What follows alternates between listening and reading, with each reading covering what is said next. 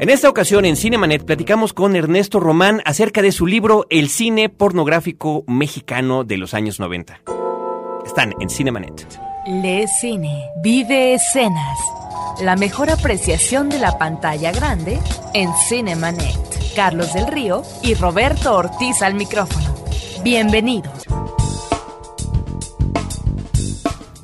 www.cinemanet.com.mx es nuestra página de internet, nuestro correo electrónico promociones arroba cinemanet.com.mx, el buzón de voz para que nos llamen desde cualquier parte de la República Mexicana sin cargo para ustedes 01800 087 2423 01800 087 2423 es el buzón general de frecuencia cero Digital Entertainment Network. Ahí tendrán que decir que el mensaje que ustedes nos están dejando es para Cinemanet. Yo soy Carlos del Río, les doy la bienvenida. Roberto Ortiz con un invitado especial, con un tema peculiar interesante en esta ocasión. Que no se había abordado por parte de nosotros, pero creo que es la ocasión. En eh, esta ocasión tenemos a un invitado especial, un amigo de la Cineteca Nacional y que conoce muy bien el tema, el cine pornográfico mexicano de los 90. Ernesto Román, investigador de la Cineteca Nacional, cinéfilo, experto en nuestro cine, y esto es importante que lo sepan quienes nos escuchan desde otras latitudes, como sabemos que lo hacen, porque este espacio también ha servido para promover y platicar de lo que se hace en México, de lo que se quiere hacer, y en este caso, Ernesto, de esta investigación que tuvo además un origen muy peculiar. ¿Cómo estás? Hola, ¿cómo están? Pues muy bien, encantados de tenerte con nosotros. ¿Por qué no comenzamos un poquito esta charla contigo? Además, aprovechando, Roberto, de que nosotros estamos en nuestros noventas Frecuencia Cero y este programa que se llama Cinemanet están llegando, en, el caso de Cinemanet, ya estamos superando los noventa y tantos episodios, estamos por llegar al número 100 y fíjate que de alguna manera hasta esto queda para nuestra charla del día de hoy. Eh, Ernesto, si quieres platicarnos sobre los orígenes de entrada de esta investigación, porque en realidad suena, suena muy original, y definiendo algunos conceptos como lo haces en tu libro para nuestro público, ¿no? De entrada, ¿qué es lo que se entiende por cine pornográfico? Y ¿por qué abordar el cine mexicano de los noventas de, este, de esta tendencia? Bueno, las definiciones en la pornografía son todas las que uno quiera tener, porque evidentemente buena parte de la pornografía es una definición moral. Para muchos es pornográfico un bikini, ya no se diga un monokini o una minifalda o cosas así. Entonces, pero digamos en términos fáciles y digamos en lo que al menos yo consigno en el libro es por un lado la presentación de relaciones sexuales totalmente explícitas, del carácter que sean, y por otro lado, una especie de acto gratuito, a diferencia, digamos, de podríamos ubicarlo, digamos, dentro de las películas de asesinos seriales, donde obviamente ver un asesinato es necesario para entender al personaje. En el caso de la pornografía, quien, como yo la manejo, es simplemente un hecho gratuito que, digamos, viéndolo como lo veían algún moralista, este contemporáneo, no de los clásicos, sería como si le quitas las escenas de sexo, ¿qué le pasa a la película? Ah, no le pasa nada. Eso es fácilmente. Bueno, pero queda muy corta, parecía cortometraje, ¿no? Eh, casi, casi, más bien se convierte en cine minuto. este, y por otro lado, digamos, en el caso de la investigación, es por una serie de trabajos que se plantearon en la Cineteca Nacional sobre los años 90, qué pasó en el cine mexicano en los años 90, porque afortunadamente digamos, si miramos hacia atrás, pues de alguna manera la época de oro con todas sus asegúnes, el cine de la época chiverría, etcétera, está un poquito ya trabajado por X y Z investigadores. En cambio, los años 90, eh, al ser algo tan reciente y además con muchas cosas que pasaron en la industria cinematográfica mexicana y en particular en particular y en el mundo en general, digamos, llegó el video, este, empezaron los multiplex, se vendió Kotza, en fin, pasaron toda una serie de hechos entonces por eso fue la idea de investigar qué pasó en los años 90. Y entonces obviamente una de las tantas cosas que pasaron, porque obviamente pasaron muchas cosas, fue la pornografía hecha por mexicanos. No sé si para mexicanos, pero... bueno, pareciera que en principio sí, pero este, eh, como que era eh, creo que lo comentas tú, la primera vez que ya estaba permitido que se exhibiera comercialmente este cine. Sí, digamos, eso es otra particularidades de los años 90 que se permite ya abiertamente en salas, digamos, autorizadas, porque evidentemente las leyendas de historias de exhibiciones clandestinas, etcétera, son muchas, pero digamos ya en los años 90 se autoriza inclusive, eh, que es otro de los detalles significativos, en funciones desde las 11 de la mañana. O sea, cualquiera puede ir. Y además en cines, que también es otra parte que no analizo acá, pero es en otro trabajo, este, eso lo estudio, digamos, no en todas las salas, pero sí, digamos, en unas salas que eran ya más accesibles, ¿no? Porque ir al cine Río, si uno vía, por ejemplo, aquí en la Colonia del Valle, hasta el Cine Río, que está en el centro, pues es prácticamente toda una excursión. En cambio, pues ya eran prácticamente muchas salas, el cine viaducto, en fin, en, en la zona rosa donde uno podía ver cine pornográfico, digamos, sin peligro de algunas otras cosas, de un asalto o algo por el estilo. Este es un uh, libro acucioso que tiene muchas citas. Me da la impresión que te conviertes en un hilo conductor de muchas voces, que son las voces de investigadores, de teóricos, al mismo tiempo alusión a libros, artículos, etcétera, de tal manera que es no solamente el cine mexicano de los 90, sino todo un contexto a propósito del el cine en México, el cine en el extranjero y al mismo tiempo las definiciones, si es que podemos ya manejarlas a partir de diferentes autores de lo que es cine pornográfico, de lo que es cine erótico. En ese sentido, estas voces que tú recopilas me parece que son importantes porque de alguna manera, así como tú comienzas tu investigación hablando del mapa que establece eh, García Riera, no sé si estemos, en el caso de este libro, ante un, pre, un primer mapa que está avisorando cosas que a lo mejor más adelante se tendrán que investigar, pero que a partir de estas voces que tú recoges, estamos teniendo ya una primera aproximación. La pregunta sería, ¿Cuáles son los antecedentes en términos de investigación del cine pornográfico en México? No necesariamente de los 90. Y este tipo de voces que son realmente muy importantes. Por ejemplo, cuando aludes a Lucio López Laus, que fue jefe del Departamento de Supervisión de la Dirección de Cinematografía, que se convierten ya en voces indispensables para poder entender desde el dentro de una institución cómo es que este fenómeno comienza a procesarse. Bueno, eh, hay muchos trabajos, digamos, que, que se han hecho, desafortunadamente, como en todo trabajo periodístico, que se pierden en la hemeroteca. Hay muchos, muchos trabajos realmente, por ejemplo, Miguel Ángel Morales, yo considero que es un verdadero especialista, o Nayef Yeya, que ha trabajado bastante el tema, pero que desafortunadamente, pues el problema es localizarlo, ¿no? Uno sabe que existen, uno sabe que hay gente que ha escrito por ahí hay algunas cosas, pero el problema es dónde y hay que probablemente lanzarse un clavado en la hemeroteca de unos cinco años, eh, realmente yendo diario a la hemeroteca. yo creo, si hay muchos, el problema es, yo siento que muy dispersos, desafortunadamente. Claro, esto tiene claro que ver con la, el problema de publicar un libro en México. Yo siento que, por ejemplo, Nayef ya tiempo después publicó un libro, pero muchos de sus textos, por ejemplo, que él publicó en el Nacional o en algunos otros medios, no los recogió en su libro, porque obviamente su libro es de, otra idea. Miguel Ángel Morales desafortunadamente no ha publicado un libro, sino que lo ha eh, publicado en revistas, en periódicos. Entonces sí hay varios, digamos, trabajos, yo diría pioneros. Sobre todo tal vez ellos, sobre todo en el caso de Miguel Ángel Morales, trabaja mucho lo que podríamos llamar una especie de lo que era la pornografía clandestina, ¿no? Cuando era todavía penada por la ley, cuando todavía uno tenía que saber, eh, ahora sí que a secreto de boca a boca, eh, que iba, iba, a haber una exhibición en un tal cine de una película pornográfica, o en tal bar, o en tal casa de citas, o donde fuera. Entonces era un poco este, este donde se ha enfocado mucho el trabajo, por ejemplo, de Miguel Ángel Morales. Eso es por un lado.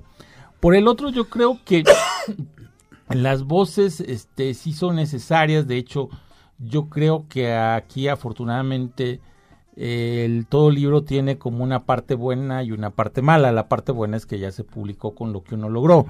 La parte mala es lo que uno quiso, es decir, yo precisamente quise más buscar una historia, aunque pueda parecer albura hablando del tema, una historia oral de la pornografía, es decir, ir con los actores, ir con los productores, ir con los guionistas, ir hasta con los exhibidores, con medio mundo, a que me dijera, bueno, por qué te metiste en esto, qué pensabas, te pensabas hacer millonario, cómo conseguiste, o preguntarle a una, a una participante femenina en estas películas qué sentiste, cómo le hiciste, etcétera, etcétera. Digamos, esa es mi, era realmente mi idea. El problema que desafortunadamente existe es que en la pornografía nadie quiere hablar, sobre todo cuando, digamos, está demasiado cerca, ¿no? Porque muchos cambian su vida o quieren, digamos, borrar su pasado, o fue una locura de juventud, no sé, qué sé yo, no, entonces ya la gente como que ya no quiere contar. Y sobre todo porque de alguna manera, que ese es otro de los, digamos, detalles que está en el libro, es que nunca, hasta la fecha, no sabemos cuándo se hicieron esas películas. Se exhiben en los noventas, pero no sabemos exactamente cuándo se hicieron. Lo mismo se podrían haber filmado a principios de los años 80, a mediados, a finales. Entonces, eh, cuando en ese momento estaban haciendo un acto, digamos, ilícito, entonces escuchar esas voces hubiera sido maravilloso. No se pudo. Y, y, ah, y maravillosamente anecdótico, de- definitivamente. Ahora, en este infortunio que tú también co- comentas en tu libro, lo comentas ahí, esta cuestión de que tú hubieses querido que eso fuera lo que hubiera, lo que hubiese sucedido. Bueno, finalmente no se puede, pero hay un registro de lo que se exhibió, hay un número de películas que eh, quedan ahí consignadas y además hay pues ciertos parámetros Ujú. que estás tomando. En principio que Ujú. sean películas filmadas en 35 milímetros Ujú. y que hayan sido exhibidas comercialmente. Yo creo que ya sería eh, momento, Ernesto, de que platicáramos qué películas son, cuáles son sus antecedentes, porque venimos además, eh, no sé si, si cuente como tal, el cine de ficheras de los de las décadas previas eh, y algunos de los eh, personajes, actores y actrices del cine de, de este tipo, ¿no? Y sobre todo gente de comedia que se involucra en esto, ¿no?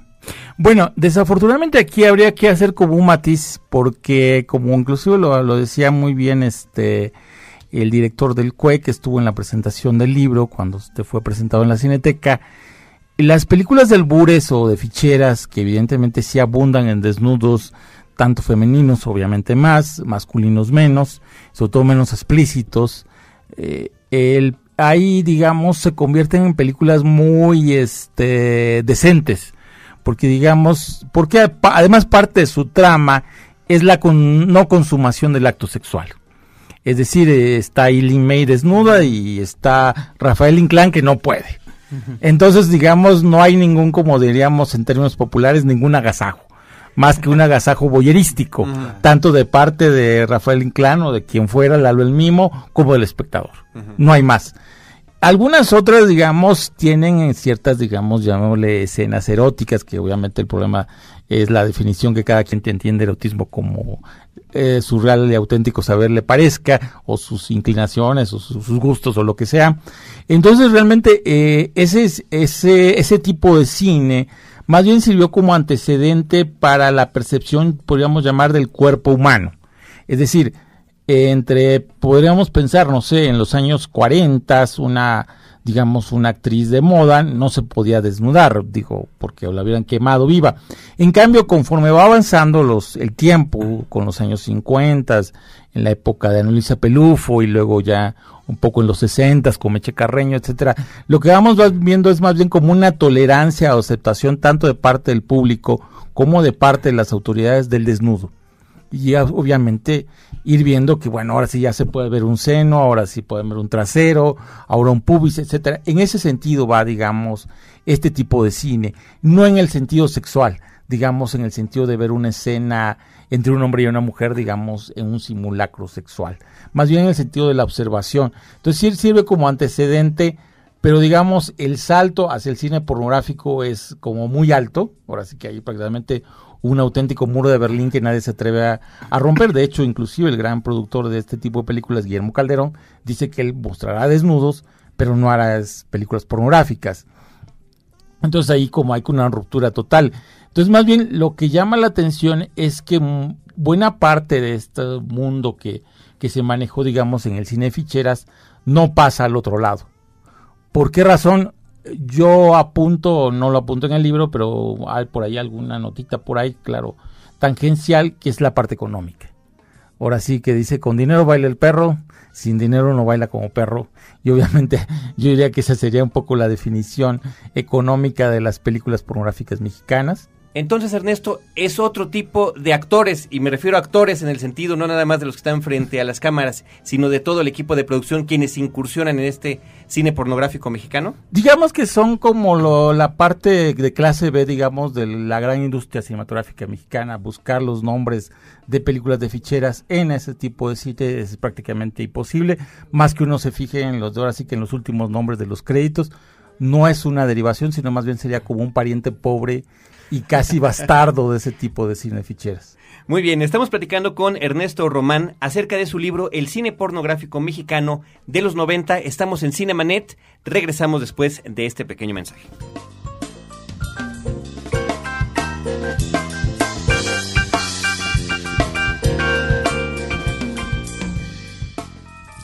La revolución ideológica ha comenzado. Frecuencia Cero te invita a cuestionar tus ideas en el único podcast que te mantiene en la mira, sobreexpuesto. Piensa, decide, y actúa. ya no tienes dónde esconderte. Estás sobreexpuesto. www.frecuenciacero.com.mx diagonal sobreexpuesto. Frecuencia Cero. Digital Entertainment Network. Continuamos nuestra charla con Ernesto Román acerca de su publicación El cine pornográfico mexicano de los 90, un libro que fue editado el año pasado por la Cineteca Nacional dentro de la colección Cuadernos de la Cineteca.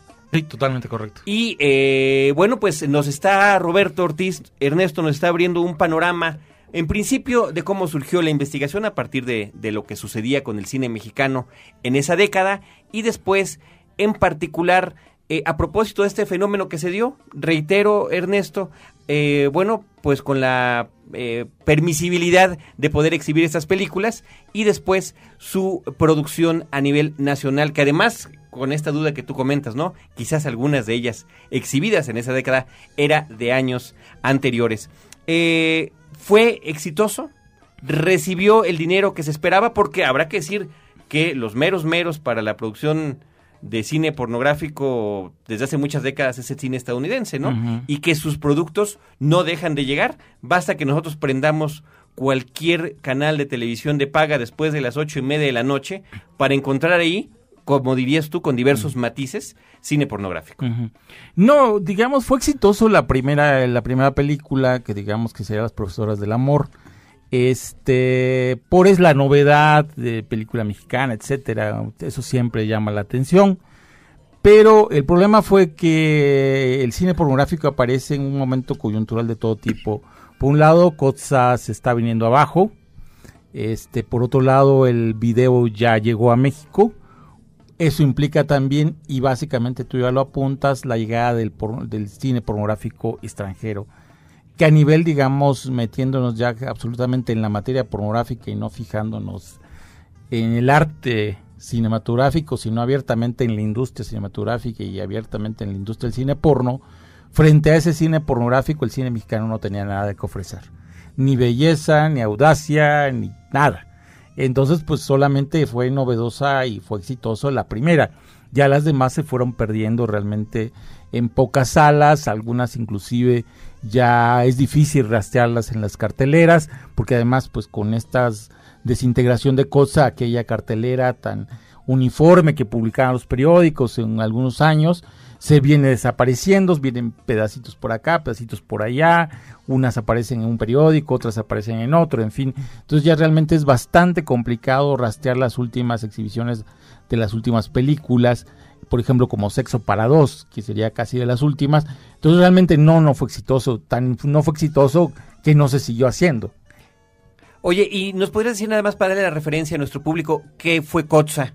Digamos, COTSA era la compañía, digamos, que el gobierno adquirió en el año prácticamente 60 digamos que controlaba en un buen sentido y en un amplio porcentaje la exhibición cinematográfica en México, que mantuvo durante muchos años el famoso precio único, que además era accesible para todo tipo de público, es decir, cuatro pesos y además de los cuatro viejos pesos de antes. Entonces, entonces eh, esas salas, digamos, eran controladas por el Estado, Obviamente, como muchas cosas del Estado, desafortunadamente, pues se fue convirtiendo en un, ahora sí que en un hoyo sin, sin fondo, con toda una serie de problemas sindicales, con una serie de falta de innovación técnica, digamos, venían ciertas películas, estamos hablando, por ejemplo, por poner, tal vez alguien diría ejemplos idiotas, pero que en su momento fueron taquilleros, como el Sensor Round, el Cinerama, el, la tercera dimensión, y solamente uno o dos cines las podían exhibir. Las en las demás salas esas películas pasaban como cualquiera. Entonces vino todo un deterioro técnico que evidentemente ahuyentó a las personas. Además, eh, la gente se centró en vender realmente palomitas y luego pues ya hay cosas exageradas, tamales, tacos, alcohol inclusive, etcétera. Entonces todo eso devino, digamos, en una déficit en COTSA, que evidentemente con toda la crisis que se vino de la exhibición cinematográfica que está espléndidamente reflejada en películas como Splendor o Cinema Paradiso, aquellos se convirtieron en monstruos que ya nadie iba, este, y luego vino la fragmentación de salas, a ver qué se podía hacer, pero también una fragmentación hecha con las patas, diría alguien, porque el que estaba en una sala oía todo lo que estaba pasando en la otra, etcétera, etcétera. Entonces, en el periodo de gobierno de Carlos Salinas de Gortari, puso a la venta esta compañía, y entonces fue cuando hubo una especie de impasse, digamos, entre el momento en que salió la licitación y el momento en que fue comprada por la compañía de Salinas Pliego, que también compró Visión, lo que ahora es este Canal 13 y Canal 7. Entonces en ese momento es que va desapareciendo Cotza, digamos, que eran la cadena de salas que iban desde, digamos, desde las llamadas de Piojito hasta los cines, digamos, de calidad de la Avenida Reforma, por ponerlo obvio. Y que además nos estabas dando otra referencia que todos los que crecimos aquí en México nos, nos llama la atención el cómo estaba distribuida la cartelera. No era esta gran página en el periódico donde eh, quedaban juntas imágenes de todas las películas que se estaban exhibiendo y la de hasta arriba del lado izquierdo era la que estaba exhibiéndose en el mayor número de cines. Y esa era la manera en la que uno iba viendo en una sola hoja, independientemente de la clasificación, independientemente del tipo, tipo de película o independientemente de su origen, me refiero al país, así era como estaban ordenadas las películas, ¿no? Entonces, bueno, pues las grandes películas comerciales eran las primeras que se veían y uno iba viendo cómo esto se iba deshaciendo hasta que las últimas pues eran esas películas que efectivamente estaban únicamente exhibiéndose en un solo cine, ¿no? Y eh, que ahí es donde comentas que se perdían las películas eh, pornográficas producidas en México. Ahora tú registras que estas películas no funcionan comercialmente y lo que te preguntaría es en paralelo, de un cine pornográfico que de alguna manera ya estaba en México exhibiéndose. Había cierta permisibilidad y que encontraba eco en algunas salas, tú mencionas esas salas, y como desde los años 40 encontramos, encontramos ya algunas películas extranjeras que pueden ser, digamos, estadounidenses o italianas eh, en, México. En paralelo, ese cine eh, extranjero era más visto por el, eh, por el público mexicano. Sí, digamos, en parte porque habría una cosa muy, claro, esto siempre será una cosa subjetiva, eran más atractivas, digamos, ver una mujer tipo Isabel Sarli o Zoe Lascari o pensar en Silvana Pampanini, que eran, digamos, las que llegaban al cine Río o al cine Arcadia, o Edwin Fennec, o Gloria Guida, en fin, eh, digamos, era mucho más atractivo para muchos jóvenes que ir a ver a Lee por ejemplo, en estas películas de ficheras. Luego, cuando llega el cine porno, este, en los manejos de videos, obviamente la industria cinematográfica, por llamarlo así, pornográfica norteamericana, básicamente, ya estaba muy establecida con todo un star system, con todo un marketing, con una ya creación tal vez obviamente muy efímera de estrellas femeninas, pero muy guapas, que muchas inclusive venían de Playboy o de Penthouse, que de hecho así las anunciaban, ¿no? La conejita de tal mes, de tal año, ahora haciendo cosas, ¿no?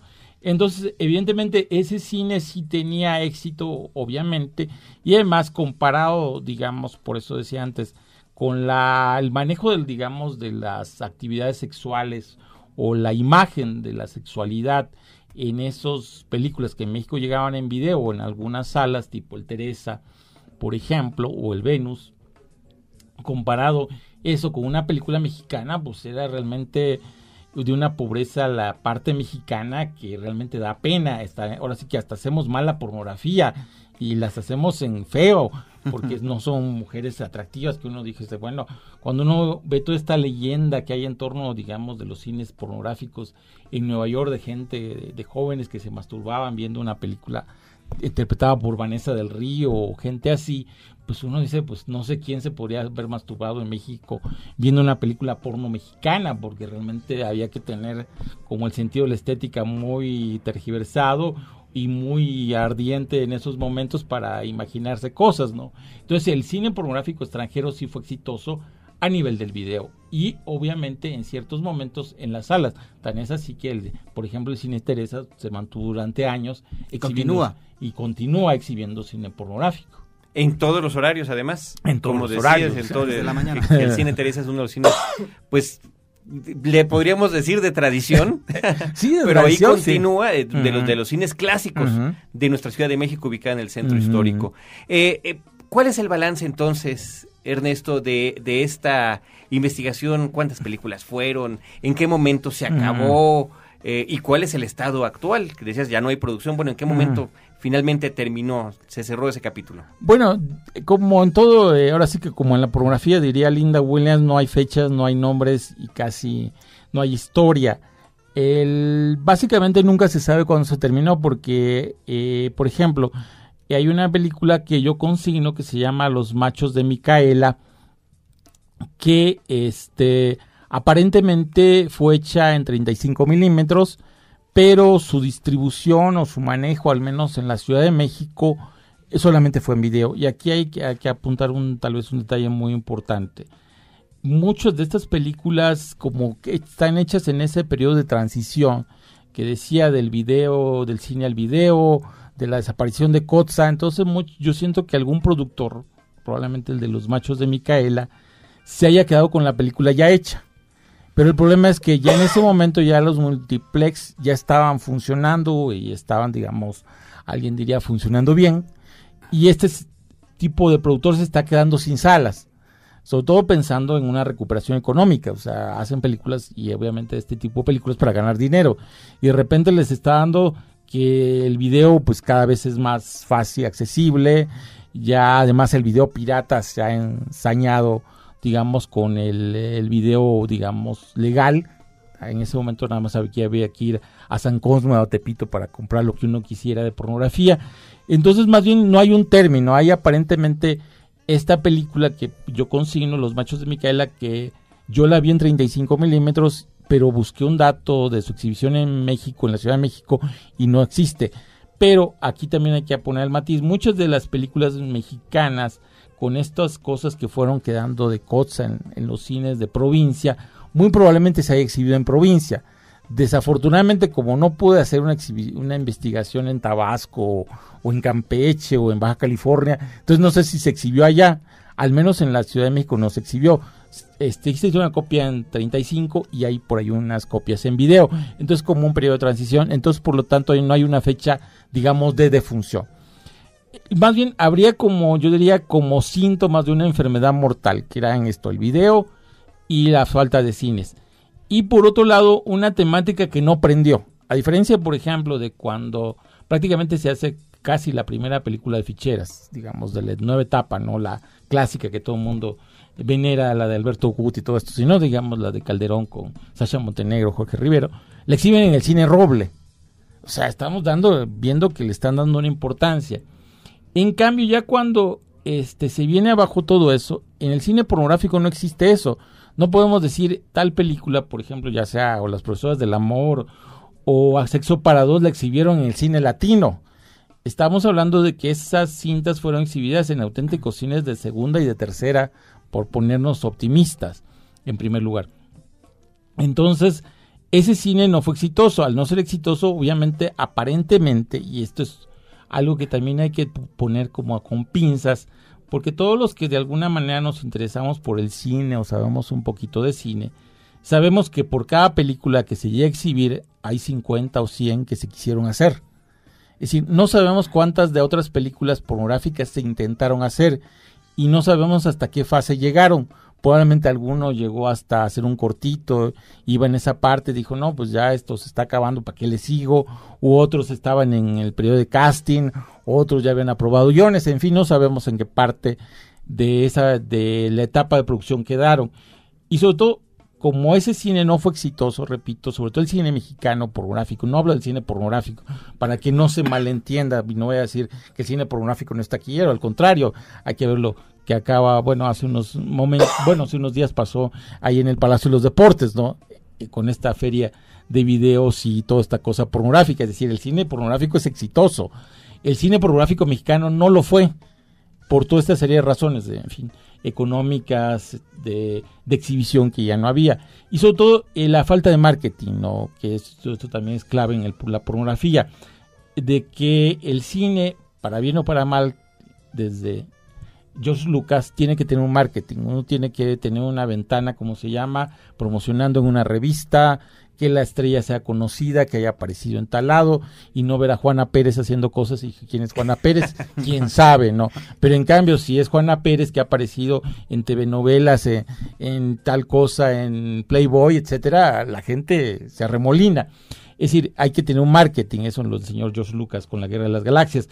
En el cine pornográfico mexicano no hubo nada de eso, evidentemente, fueron producciones muy pobres, entonces la palabra marketing, quién sabe a qué le sonaba. Entonces, se viene abajo todo eso. Y por otro lado, el intento posible, que esto es también un terreno desconocido, que eso yo planteo en el libro, el videohome. Es decir, como no sabemos cuántos videohomes se hacen, quién los hace, por ahí alguno llega a hacerse famoso, tipo el circo, por alguna cosa política, o de Gloria Trevi, o de Paco Stanley, que llegan así como a tener resonancia. En términos generales, la gran masa de videohomes no sabemos de qué tratan o por dónde van y qué tan atrevidas pueden ser sus escenas. Hay hipótesis, alguien dice, bueno, como es un material para la familia, entonces no pueden lanzarse mucho. Entonces aparentemente por ahí podría haber algo, de hecho yo por ahí vi algunos videohomes, digamos no pornográficos, pero sí bastante subidos de tono y casi con una abierta relación sexual. Entonces yo creo que podría haber alguno por ahí. Lo que sí ha salido en prensa es, digamos, de videos pornográficos de carácter gay. Eso sí ha salido. Entonces, el, cine pornográfico sí sigue, mexicano sí sigue existiendo de alguna manera, inclusive en la presentación del libro al, algunos de los asistentes me reclamaba de por qué yo no había ido a, los bares, que ahí sigue existiendo la exhibición de cine pornográfico mexicano, pero bueno, reconozco que ese mundo o esa tarea de labor de campo no me atrae, entonces yo no podría meter mis manos al fuego que ha muerto. Ha muerto en, en función de 35 milímetros en ese sentido. El mundo del video es muy probable y ahí sí yo casi lo podría asegurar, hay algo. ¿Qué tanto? No lo sé.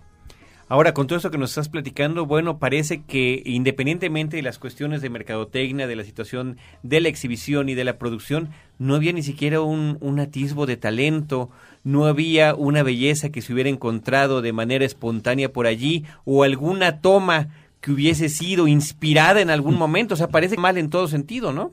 Bueno, yo alguno de las películas reconozco que sí me agrada. Por ejemplo, hay una que se llama este el que algo así de las profesoras del sexo, este que sí me parece interesante por este realismo que le da al ambiente de cabaret. Es decir, si uno viene de ver películas de ficheras y si uno ha tenido por ahí algún detalle así de su adolescente o varonil de ir a un cabaret, entonces cuando uno veía obviamente las películas del Güero Castro con Sasha Montenegro y Jorge Rivera y en un cabaret, decía, así no es. Así no es.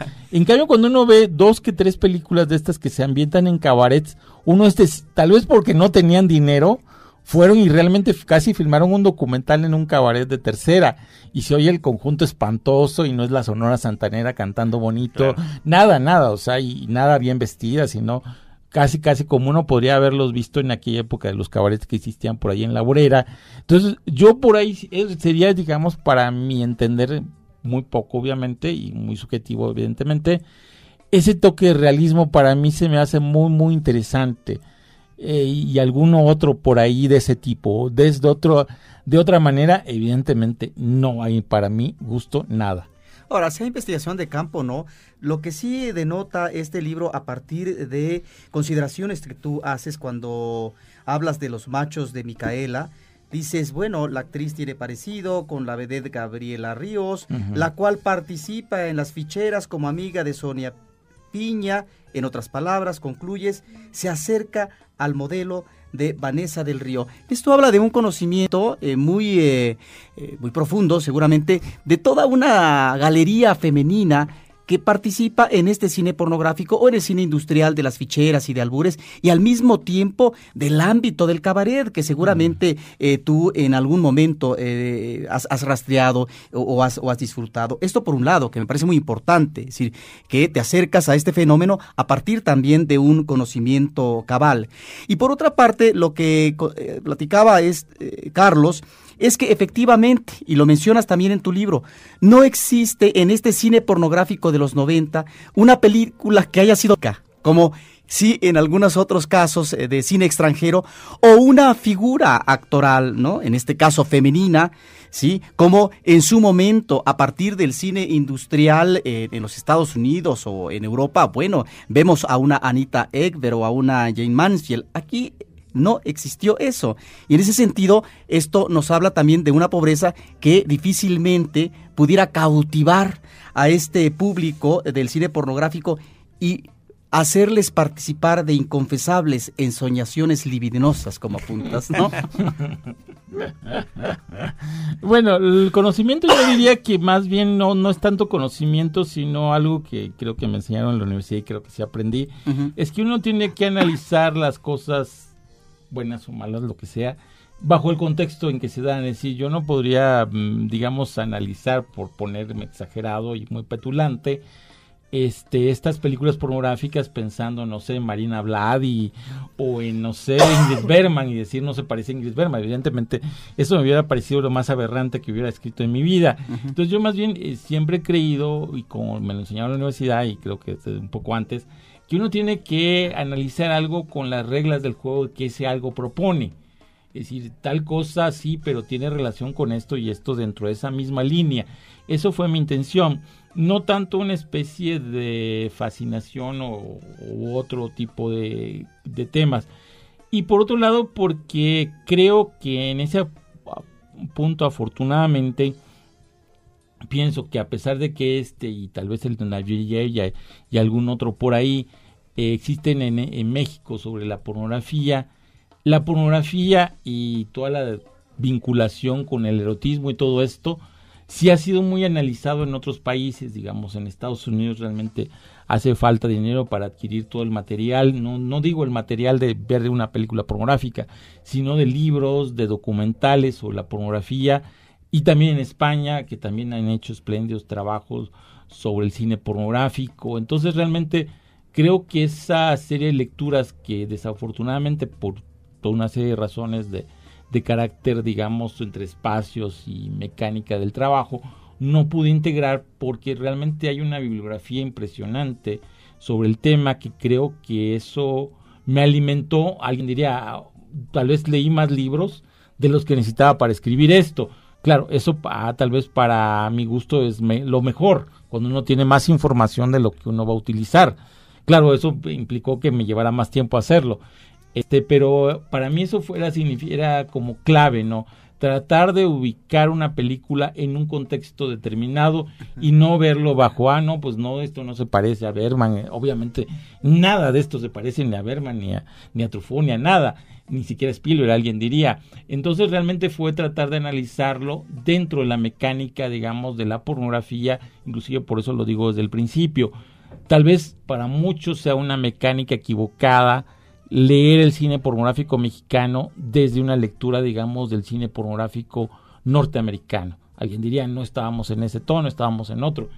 En fin, yo, yo desearía que hubiera más libros sobre la pornografía mexicana, digamos, para tener como más puntos de vista, más puntos de análisis o enfoques, etcétera. Pero bueno, espero que este trabajo sea pionero en eso y al rato ya haya más libros sobre el tema, básicamente enfocados a México. Pues ahí está, Ernesto Román, el testimonio que has logrado recoger, un primer acercamiento importantísimo finalmente porque es algo que sucedió, es algo que finalmente queda registrado y que has podido rescatar en esta publicación El cine pornográfico mexicano de los 90 de tu autoría, publicado por Cineteca Nacional. Es un punto de partida para aquellos investigadores, analistas que quieran retomar este tema, porque si bien es cierto que este libro se está remitiendo a un periodo específico, lo contextualiza, como recientemente dijo Ernesto, a partir de la situación en México, del ámbito internacional, y están los antecedentes. Lástima que ya no tuvimos tiempo para hablar de esta evolución si podemos eh, llamarla así, del cine mexicano en cuanto a imágenes seductoras, tal vez eh, en su momento consideradas y ahora tal vez eh, eróticas o, de otro tipo, pero que eh, nos habla también de cómo el cine mexicano ha integrado industrialmente ciertas imágenes que de alguna manera son el antecedente del cine pornográfico. Pues Ernesto, muchísimas gracias, por habernos acompañado. Ernesto Román, investigador de la Cineteca Nacional. Gracias por estar con nosotros. Recuerden, Cinemanet se escucha dos veces a la semana en su versión en podcast en www.cinemanet.com.mx y una vez a la semana en vivo en la zona metropolitana de la Ciudad de México, Horizonte 107.9 FM del Instituto Mexicano de la Radio. Muchas gracias.